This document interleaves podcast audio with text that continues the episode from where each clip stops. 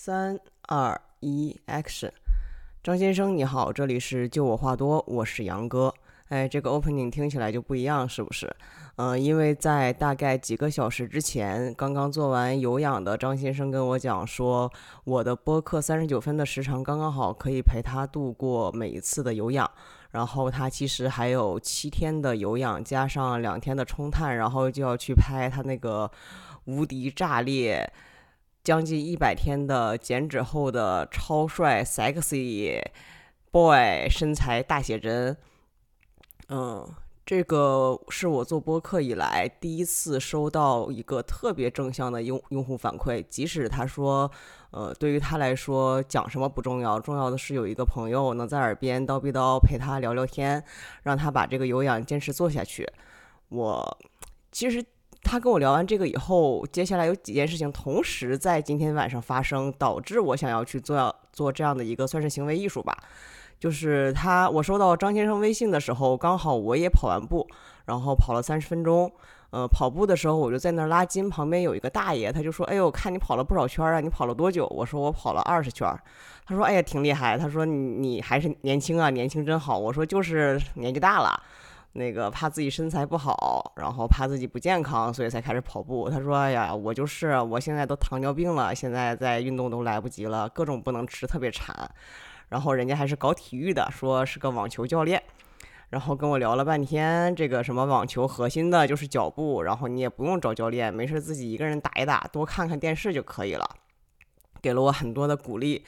然后我跟他讲说，我以前是个胖子，现在瘦下来了。然后他说：“哎呀，你以前是个胖子，你现在身材很好，啊，就受到了很多的鼓励。”然后同时在上楼的路上，然后回来洗澡的路上，在听集合网的一个播客，他那里面讲的是，呃，整个暴雪的前世今生吧。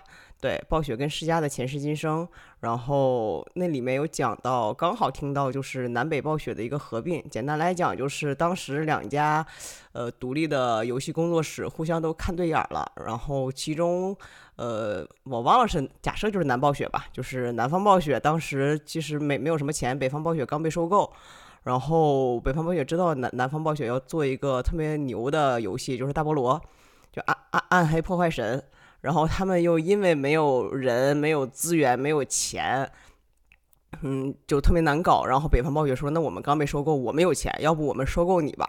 他不仅收购了那个南方暴雪，而且当时只有二十个人的北方暴雪派了他一半的人去帮南方暴雪去做这个大菠萝。然后为了能够让大菠萝的体验变好，他去做了战网，就是在大菠萝上线前三天，他去做了战网，然后也因此延期了自己当时星际争霸的游戏的发行至少一年的时间。嗯啊，就觉得特别燃。然后又同一时刻，我有另外一个好朋友给我分享了一首网易云的歌，那个歌是海贼王的全体声优唱的海贼王的主题曲，让我想到了当年大学暑假的时候。哇，就每天在家床上就睁眼就开始看，然后一直看到饿，就是吃饭，吃完饭之后回床上继续看，然后看到睡觉。当时追了一整个暑假，从海贼王开始追，追到应该是呃艾斯死，啊，就想到了那个特别燃的瞬间，然后也想到了张先生在跟我同步说他还有七天有氧的时候跟我讲说，我还有七天有氧。你可以助力每一次梦想，哇哦！嗯，然后就想到张先生给我发了一个截图，跟我说我还有七个有氧日要熬，你可以助力每一个梦想，我就有了这个想法。我希望可以连更七天，希望张先生每天晚上的有氧都有我的声音陪伴。为什么要叫张先生呢？非常的简单，以防万一我爸妈有一天按图索骥找到了我这个播客，听着如此暧昧的称呼，可以帮我解决很多问题，哈哈，对吧？然后另外，张先生你也不要有压力。其实我想要出去做这个尝试，也有很多个人的原因。一是这种一镜到底的录制方法，其实特别的省事儿。然后我又可以以一个很高大上，然后一个很博爱的理由和借口来解释我为什么这么懒，没有做任何的提纲，随便想了一个主题就开始漫谈，对吧？我是为了我的朋友有氧减脂的时候可以有声音听。呃，其次呢，就是我这几天的播客终于可以有一个非常明确的对话对象了，那就是我的张先生，就是 我前面几期。我前面几期的播客其实都是个人的 solo 嘛，那个人的 solo 去讲，对我来讲讲什么或者是撑多长时间的内容，我目前来讲觉得不是大问题。大问题是我没有对象，就是我不知道我在对谁讲。那那个时候我只能想象我是在对听众去讲，然后那个听众又很泛泛，你也知道，就是哎呀，咱们搞互联网的人，对吧？就是啥样的用户没见过，就特别怕被网暴，然后特别怕用户骂。虽然现在我的这个播客只有十个订阅，然后大概是三十八个呃收听吧，但依旧会怕自己说错东西，然后会被人骂，然后也怕自己说的不好，没有人喜欢听啊。看起来目前是因为担心前者，导致我端水端的太严重，产生了后者的这个结果，就是没有什么人收听。那有了一个明确的对象，一是消解了我很大的紧张感，就是此时此刻我在干嘛呢？此时此刻我正手机盯着我的微信，跟张先生对话框的这个主界面，我就觉得我似乎在跟他对话，就呃 relax 很多。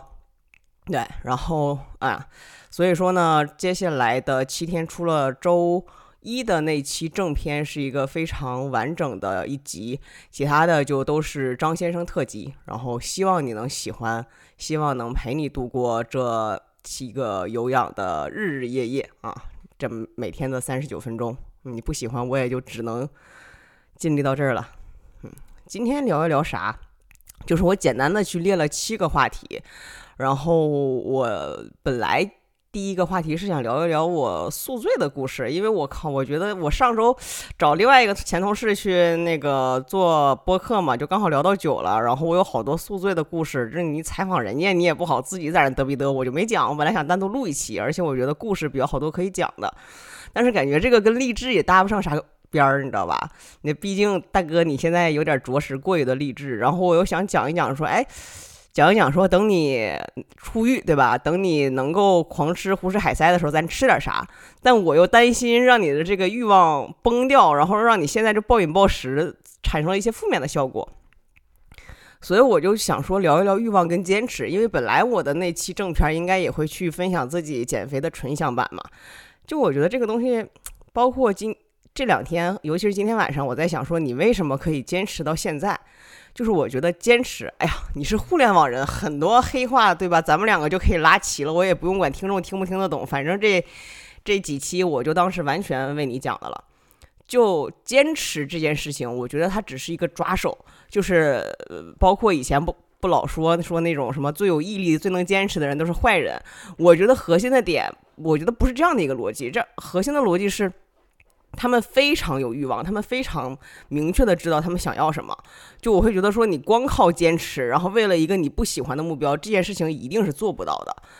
就是啊，我之前看什么什么玩意儿，成功人士的七个习惯，有个啥玩意儿我忘了，大概那意思就是你要什么主动自我驱动。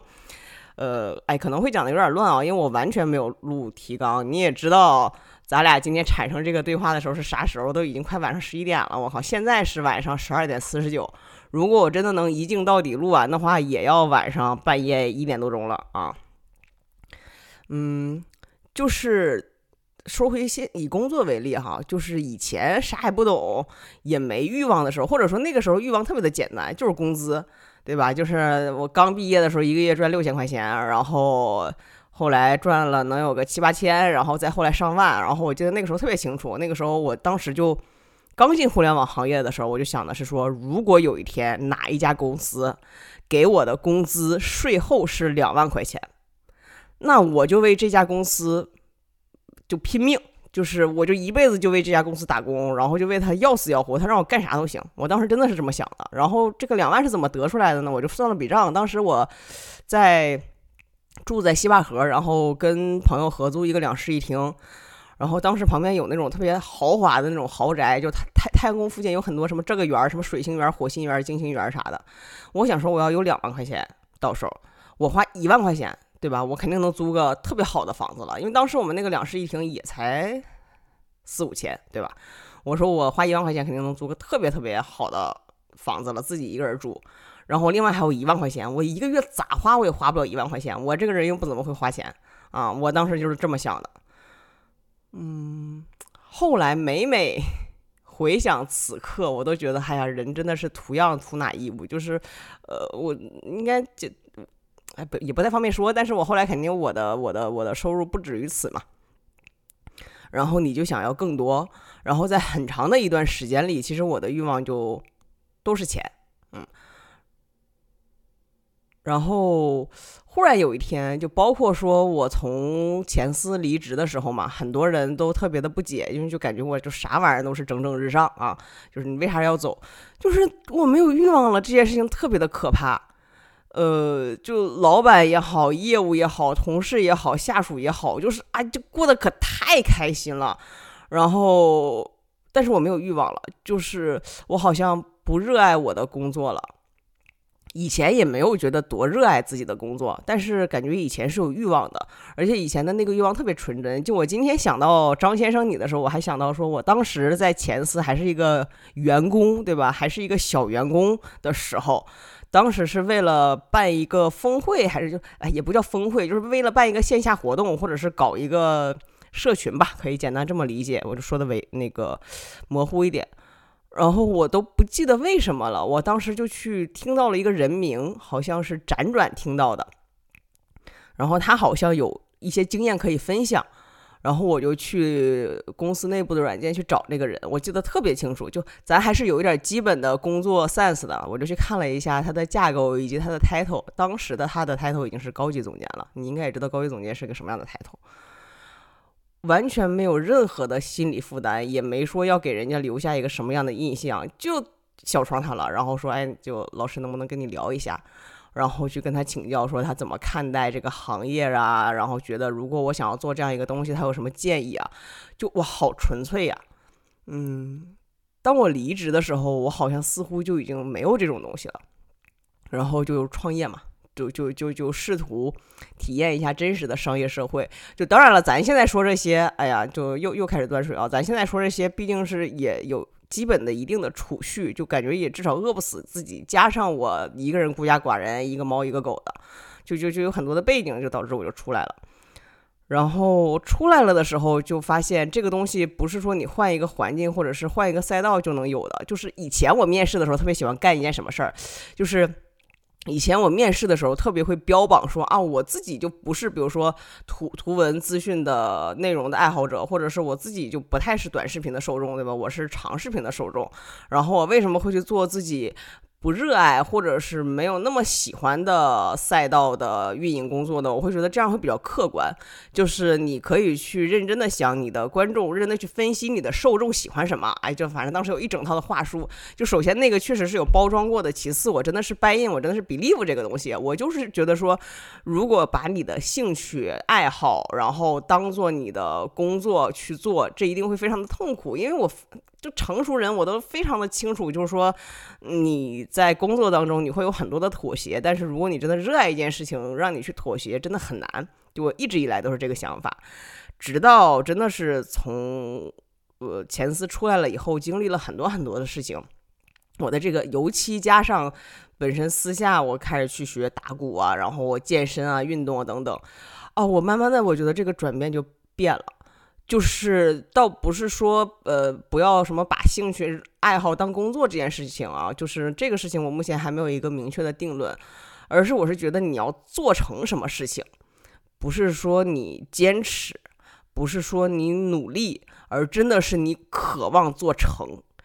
就我其实一直以来播客没有去分享我对行业的一些洞察，或者是我对职场的一些洞察。我会觉得，毕竟我现在还要靠这个吃饭，我不希望随随便便的去说一些很没有营养或者是很吸引人眼球的话。我觉得它会让我的 reputation 有很大的降低。我觉得这对我来讲不值得。然后，但是这个是张先生特辑嘛，就当咱俩聊天了，好吧？就是可能我也没有梳理的特别的有逻辑，特别的清楚。呃，就是你的欲望到底是啥？你说，就很多人，尤其是最近互联网寒冬，我就看各种人就在那儿吐槽，就说什么没有人情味儿啊，然后什么就各种这那有的没的的在吐槽。主要我不太确定是什么年龄层的人在吐槽，但是你真的值得这个价吗？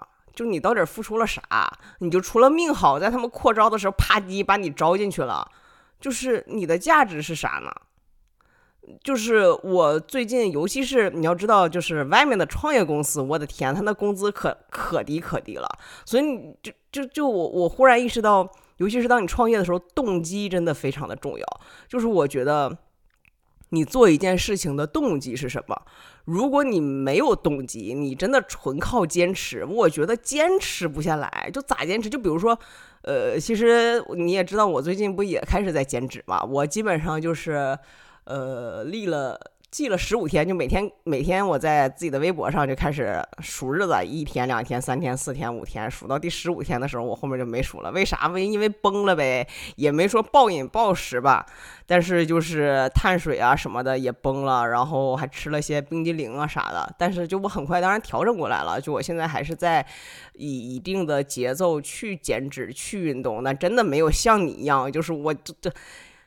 一百天一顿欺骗餐也没有，然后现在过的已经是非人的日子了。零点五倍碳水，就是就这这这种事情，我觉得你除非把我当狗一样养，你知道吧？就是哎，我每次想要严格的去减脂的控碳的时候，我经常跟我教练说，我说哎，我真的好希望就当一条狗啊，就被人当狗一样拴起来。然后你到到点了，哎，我你就给我喂盆饭，然后又又又到点了，你就出去看拿鞭子抽我，让我去跑。我觉得就就真的只有让我这样的话，我才能完成严格的减脂。为啥？因为我真的对这件事，就是你说我没有毅力不坚持吗？我觉得我在某些事情上面也挺有毅力的，也挺能坚持的，不然我也不会从一百六十斤，对吧？最最瘦瘦到一百斤。但是我对这件事情我没有欲望。就是我也会好奇，说自己啥那个六块腹肌了啥样，对吧？就是我也会好奇，我也愿意去为这件事情去做，但是我的欲望没有到达，说我愿意不顾一切，然后非常严格的，一定要在一定的时间里面去把这件事情达成。我没有，就是我记得特别清楚，我小时候。那个小时候不经常要为了写作文，就是去去记一些名言名人名言嘛。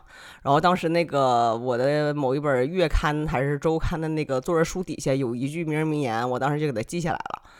我越长大了，就时不时的会拿这句话开玩笑，就是当英雄路过的时候，路边总要有人为他鼓掌。张先生，你就是我的英雄啊，我就来为你鼓掌。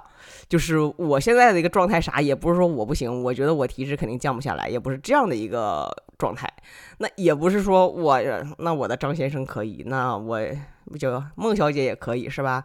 也没到这个状态，就是也没想说跟你一起努力去奋斗。我只是说。嗯，我觉得我可以，然后我觉得我想，然后但我不想让自己那么痛苦，那就时间长一点喽，然后就这样呗。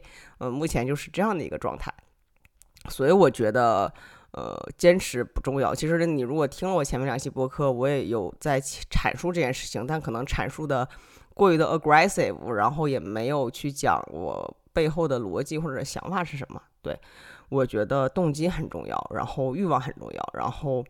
嗯，我觉得一个人一辈子能在一件事情上面有这么浓烈和强烈的欲望，是一件很幸运的事情。因为我本身就是一个感情很充沛，然后很喜欢去表达，然后感情很浓烈的一个人。但是我的 欲望，或者是我这浓烈的感情，唉，都是在一些。不可控的感情上，对吧？比如说爱情，哎呀，这今天咱就不聊爱情了。我这玩意儿，我聊爱情，我我我没法聊哈。很多事，这个聊爱情必须得有提纲，对。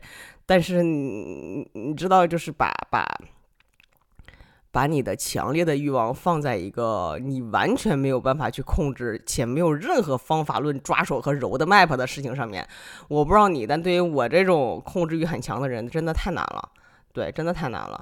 所以我后来有有想过，就说我为什么会开始健身、开始运动，然后包括我为什么去学打鼓，我觉得很重要的一个点在于，嗯，因为我开始运动就是在我还在还沉浸在我前任的那那那几年里面的某一年嘛，对，然后，嗯，我当时会觉得说，像我这么控制欲这么强的人，我忽然意识到，运动、健身、减肥、节食本身就是控制，但是这个控制是对自己的控制。我觉得控制欲，首先我不觉得控制欲是一个很好的事情，然后其次我觉得能把控制欲应用在一个自己身上，你不会对任何人造成影响，而且你应用在自己身上还产生了一个正向的影响，我觉得这件事情可太美妙了。这是我后来复盘的，就当下我也不知道为啥，但我个人觉得可能是因为这个原因，嗯，然后后来最近开始学打鼓，我发现是一样的，我发现打鼓这件事情也是需要控制的。就是打鼓这件事情是需要你去控制力道，需要你去控制节奏。我发现跟任何控制相关的事情，我都很喜欢做。就是我不知道你是，呃，因为啥会开始减脂啊？但是，嗯，反正我没有找到我的动机，嗯。但是你找到了你的动机，我非常为你开心。然后，就是我非常期待你能完整的体验下来这一轮。然后我觉得这种延迟满足一定是。非常热血，非常爽了。就是当你的那个照片拍出来，就我觉得你不是说此生值了吧？就是它将成为你的一个丰碑。就我个人的建议，你的遗照就等你嗝嗝屁了的时候，你的遗照就用这张。然后你在墓碑上写点啥，就类似我，哥曾经帅过，对吧？嗯，就是这样。然后说到自我驱动这件事情上呢，就真的是这样，嗯，就，哎呀，不好意思，就可能年纪大了，老会把它跟一些职业或者是人生挂上钩哈。就是，嗯，我最近开始在在搞创作、搞播客，我就有很多的感悟。一个很重要的点就在于你是不是真的想把这件事情做成。这个是我近半年来，或者是近一年来，反正就出来了以后一个很重要的点，就是，嗯。你真的想把一件事情做成，这个动机和这个欲望很重要。就像我当年想把那个峰会，或者是想把那个所谓的社群联盟做起来的时候一样。就搁以前，搁前司，我要是搞这么一个号，对吧？然后做了能有两三期了。呃，还这个数这个数据还这么的烂，那我我得干几件事情：一，我得先准备复盘报告了，对吧？二呢，我得先去想一想我有什么流量资源可以去蹭，对吧？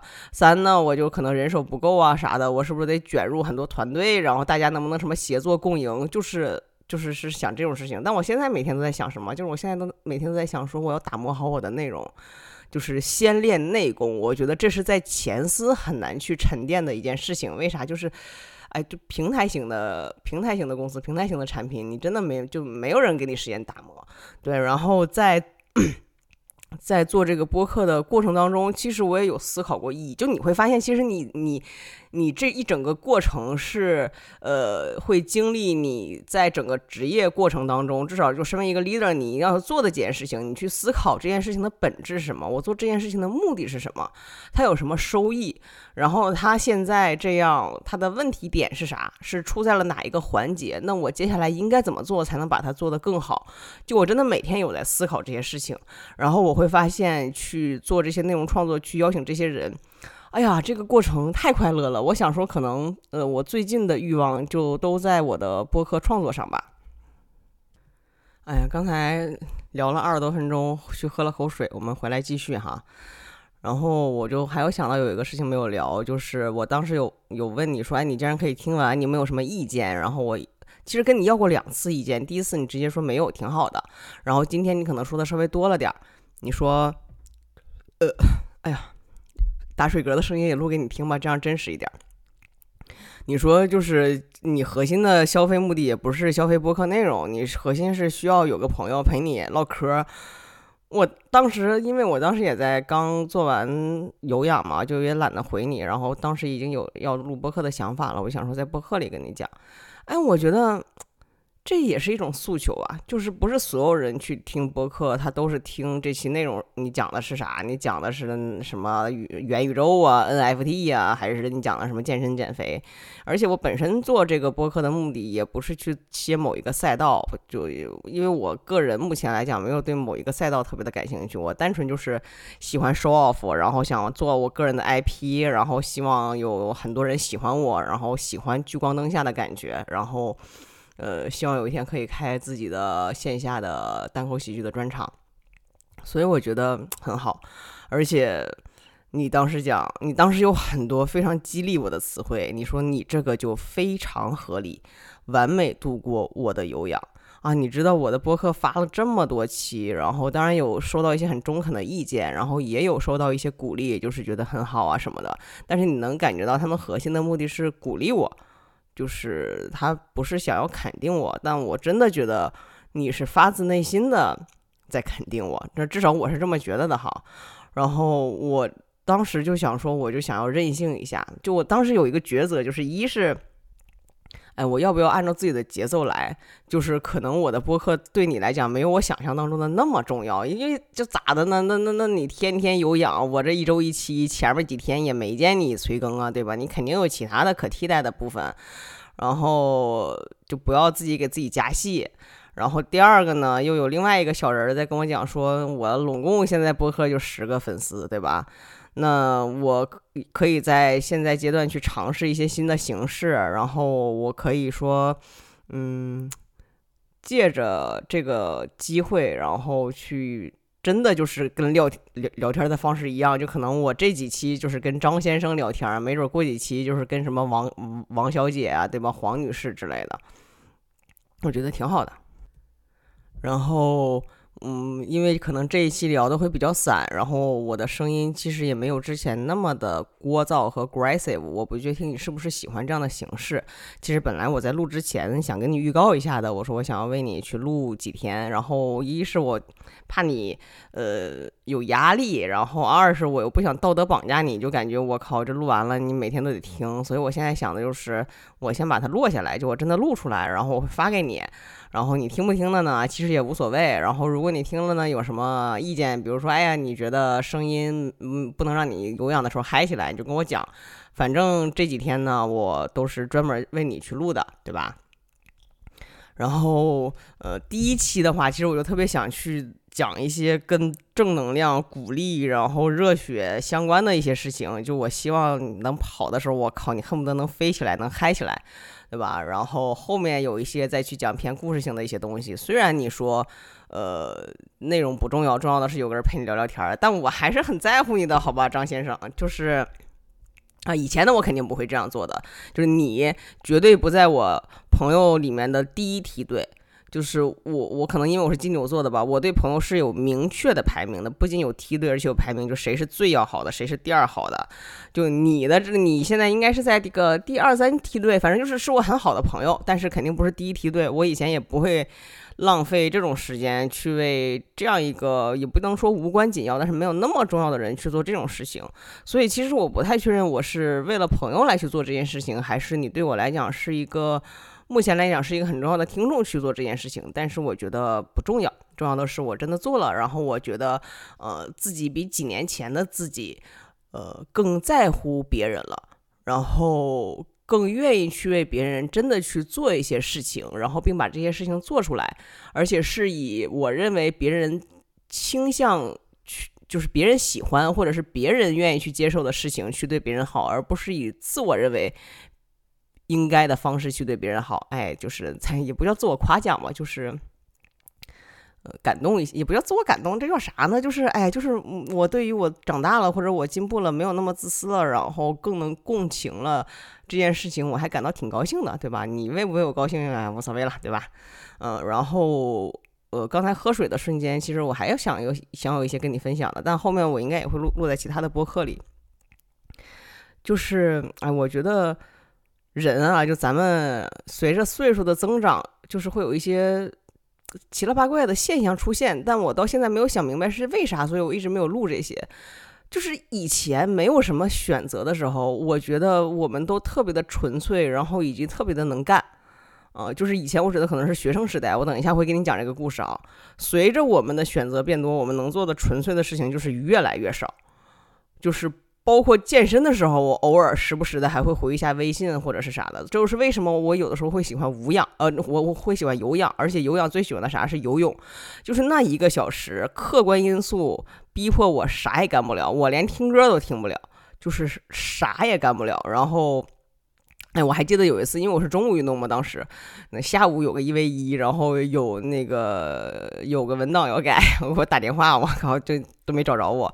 就是当时又后怕又庆幸，就觉得哎，就是有一个独立的纯粹的时间。这个纯粹的时间不是说你放空啊，或者是怎么样，而是说在这样一个固定的时间里面，以前是游泳，现在因为疫情原因就就游不了泳了，就是变成跑步。就是你真的在很认真且持续的做一件事情。最近居家嘛，然后而且其实创作，尤其是我现在还是我的副业，其实我我我我很难驱动自己投入很多的时间，很认真的去做做这件事情。所以即使我目前来讲还这么热爱，或者是对这个行当吧，对这个事情感兴趣，我每次在写稿子的时候，或者是在剪播课的时候，我都要先把微信调成静音。然后去设定一个半个小时，就类似有点番茄时钟法，才能去做这件事情。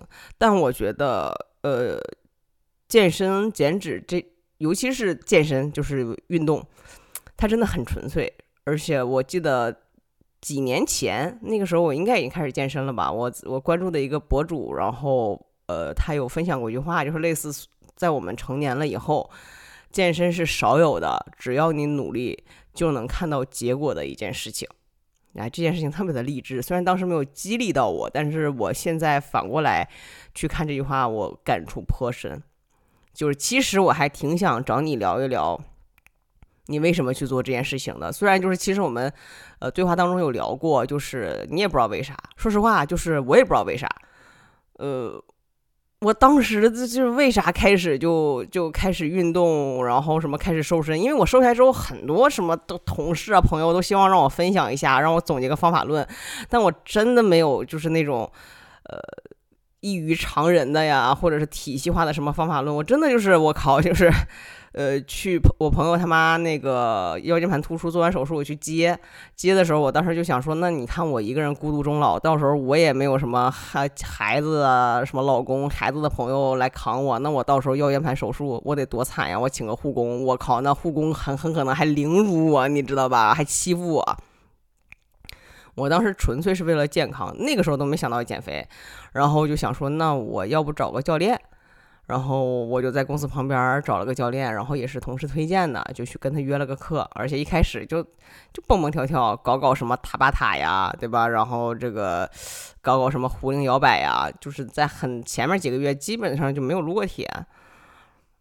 就莫名其妙的从一周两堂课，哎，到一周三堂课，然后哎，到一周我自己去有氧，哎，就开始晚上从吃那个什么晚上破轻食到变成不吃，就是真的就是慢慢就这样来了。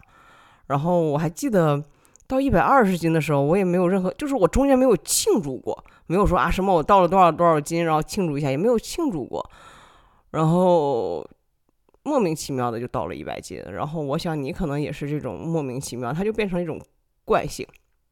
然后我当时没有特别强的欲望，但是只是每天看着自己变好，然后每天晚上饿的不要不要的，然后第二天早上吃的贼饱贼饱的，然后这种非常短的延迟满足就让自己特别开心。我不知道你是不是？哎，然后就是哎，差点忘了之前要分享的一个故事是啥呢？就是这个是我会在自己的纯享版里面也会去讲说。嗯，有几件事情都发生在高中，但我觉得对我的人生发生就是起了决定性的作用。第一件事情就是，我不知道你们啊，就我们那时候就是不知道初中升高中的时候，英语这个科目瞬间就变得特别难。哇，我这我们初中的时候英语一百二满分，我就常年幺幺八幺幺九，我中考的时候应该也是差不多这个分数。然后上了高中，我的妈呀，就是那个什么完形填空，还有阅读理解，啪一错错一半，而且我都不知道为啥，就是我不知道为啥就那样了。然后当时我也不算是一个尖子生吧，但是我就是一个就是在应试教育下培养出来的一个特别合格的会应试教育的学生。我当时就想说那咋整，然后也没想要上课外班，当时就是学校门口都有书店嘛，然后我就去书店里面自己某有一天放学，我都不记得就。起初是啥原因呢？就可能觉得自己怎么可能英语这么差呢？对吧？而且我那个时候英语疯狂的学，就是因为我选乔丹，我就希望有一天我见着他的时候，我能用英语跟他讲我有多么崇拜他。我可能是可能内核是这个，我当时就想说英语，那就是你就题海呗，对吧？我觉得就是反正初中我英语就是靠题海上来的，我就想说我去买题。然后我在学校门口的那个书店里面，我就随机，那而且买的都不是网红的，就当时有很多也不叫网红吧，那时候没有网红，就是当时有很多就是那种特别爆款的练习册，咱也不懂，对吧？你想刚上高中，同学都还没认全呢，然后我就去买了，然后买了一本完颜填空，然后买了一本阅读理解，而且我还记得他那个书当不当正不正的，就既不是那种小本的小册子，也不是那种大，就是跟课本一样的那个册子，大概是个方不拉几的。我就拿回去了，拿回去了。我想说，那我每天我因为考试卷不都是两篇阅读理解，一篇完形填空吗？我说，那我就每天做一篇完形填空，两篇阅读理解。然后一开始的时候发现自己有的时候作业写着写着就不想做了。我想说，那咋整呢？就是我每天回来，我先干那个事儿。我还记得那个时间点，大概就是六点半左右，我可能就到家了。因为我们每天晚上做那个完形填空和阅读理解的时候，天还亮着呢。啊，夏天的时候。然后忽然某一天，哎。我这个完形填空跟阅读理解就基本上能全对，因为我不是就是我真的挺笨的，就我就是学无论是数学、物理还是什么英语，我从来都不是靠什么你理解它的定义，就我到现在那个语法啊，什么这个时态那个时态我都整不明白，所以经常因为我到后来我英语就特别好了嘛，我高考英语我一百三十六呢，贼牛，那我就就就经常老有同学或者啥的问我说，哎，这个东西为啥选这个？因为你那时候除了那种各种时态，你还学一些特别复杂的这个从句儿什么那个玩意儿的。我说我也不知道，我说我就知道选它，就真的是是做题做出来的。然后那个经历给了我一个什么样的，就我得到一个什么样的结论，就是，哎，我小时候就是。现在长大了还好一点儿。就我什么初中小学、高中啥的，特别干的事就思考意义。哎，你说这个这个习惯就没有带到互联网大厂里面来，去思考一下认知底层逻辑啥的，给丢了。就当时我就反正就得到一个结论，就是量的积累可以达到质的飞跃。因为就突然某一天，就真的是突然，我就是当时我就不知道是哪一天，所以现在我也回想不起来。我。就是每天做，每天做，应该做了一学期吧。咔，我就英语就又对吧，名列前茅。然后呢，高三的时候，因为高考最拉分的肯定是数学嘛，尤其是女生就是数学不好。我天呐，就嗯，这种言论放在今天的互联网是要被网暴的。但确实是，至少那个时候的现象就是女生的数学不咋地。然后我应该是。呃，就是高二的那个那个最后一个暑假，咱基本上就不会放假了嘛，就基本上高二的那个暑假你都得上课，然后一周可能就休个一两天啥的。然后我只有这一个成功的方法论嘛，对吧？就是量的积累，质的飞跃。我就咔，那个时候至少知道买一些。爆款的练习册了是吧？啊，就好像我买的是高考真题，我我不记得了，但我记得就是毕竟马上高三了嘛，老师都会告诉你说，你就做真题的吧，就是因为你们年年错，所以就是呃每年的高考题差不多考的考点都是那些。哎呀，我觉得我也挺适合去当这个哎应试的老师的，对吧？然后我就去买了，买的时候那时候记得特别特别清楚。首先，我对自己特别的了解，哎，我觉得这很多东西，哎，今天跟你聊完，我觉得我就知道我周末的那个咋讲了。就是首先，我对自己有非常明确的认知。我觉得你要先了解自己，因为中考的时候我就有成功过，就是我非常的清楚的知道我不是一个聪明的孩子，所以说呢，就是那种后面大题的最后一两个问，就是那种拉开差距的题。我也不用费时间去钻研了，钻研呢，咱也钻研不明白，对吧？人家那些贼聪明的男男生都不一定能对呢，所以放放弃。然后核心的点，我当时就想延续初衷，就是把你会的题做对，然后尽量就是一次性过，然后尽量留多的时间放在那些你能解但是可能需要思考的份上。所以我当时就是课间，当时应该是休息十分钟还是十五分钟，我不记得了，反正最长也就十五分钟。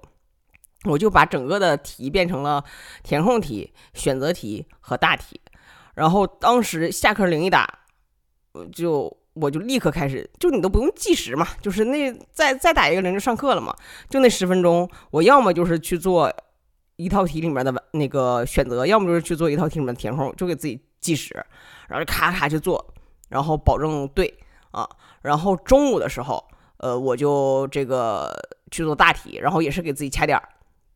就比如说十五分钟一道题啊，十分钟一道题，答不上来，不管你剩几个问，你就不答了。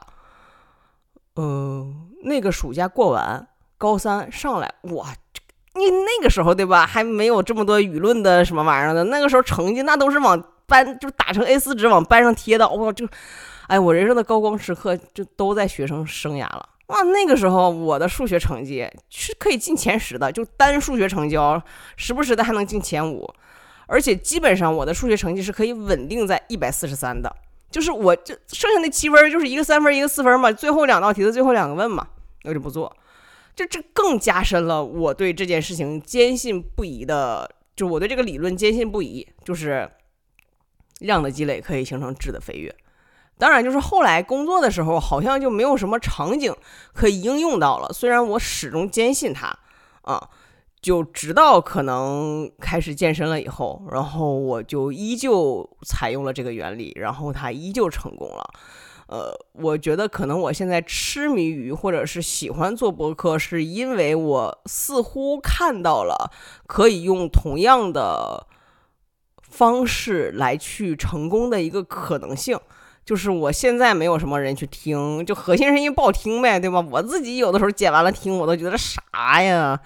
嗯，但我会觉得，因为我之前我跟那种老记者，对吧？南方系的老记者聊过，就是还很多老板这里吐槽一下，这可以吐槽，什么爆款方法论？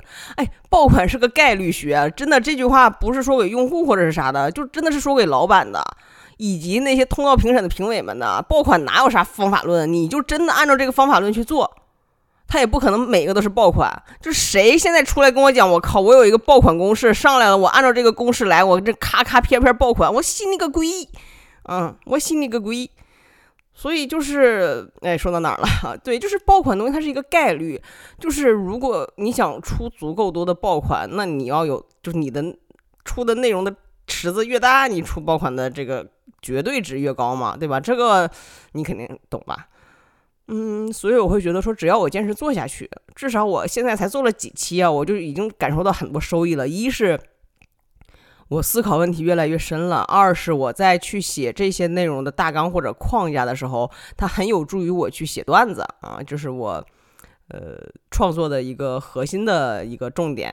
其次就是它可以跟让我跟很多人重新建立连接，比如说张先生你啊，比如说我上周去跟一个前同事去聊了酒，然后我还约了一个前同事，可能这个周末或者是下周看疫情情况去聊一聊美食，未来还会约更多的人，就是给了我一个桥梁，然后真的去了解他们，真的去跟他们去做沟通，然后我甚至还给每一个我的被采访对象写了人物小传，就是哎呀特别开心。哎呀，已经四十二分钟了，然后我应该不太会剪吧？万一中间有一些什么咳嗽呀、滋儿哇的，我就尽量啊，就是把它剪掉。然后还没有剪掉的话，你就多担待。就是这样，张先生，我们明天见。